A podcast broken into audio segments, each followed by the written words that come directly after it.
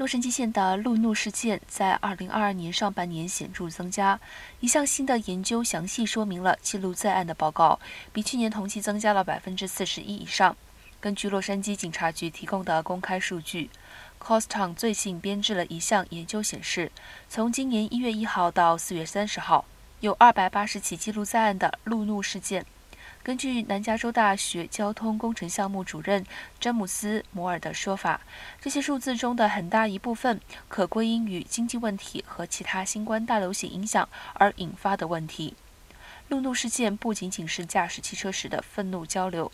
根据洛杉矶警察局的定义，他们实际上是当一个人在故意和肆意无视他人安全的情况下，因发生事故而袭击他人或车辆。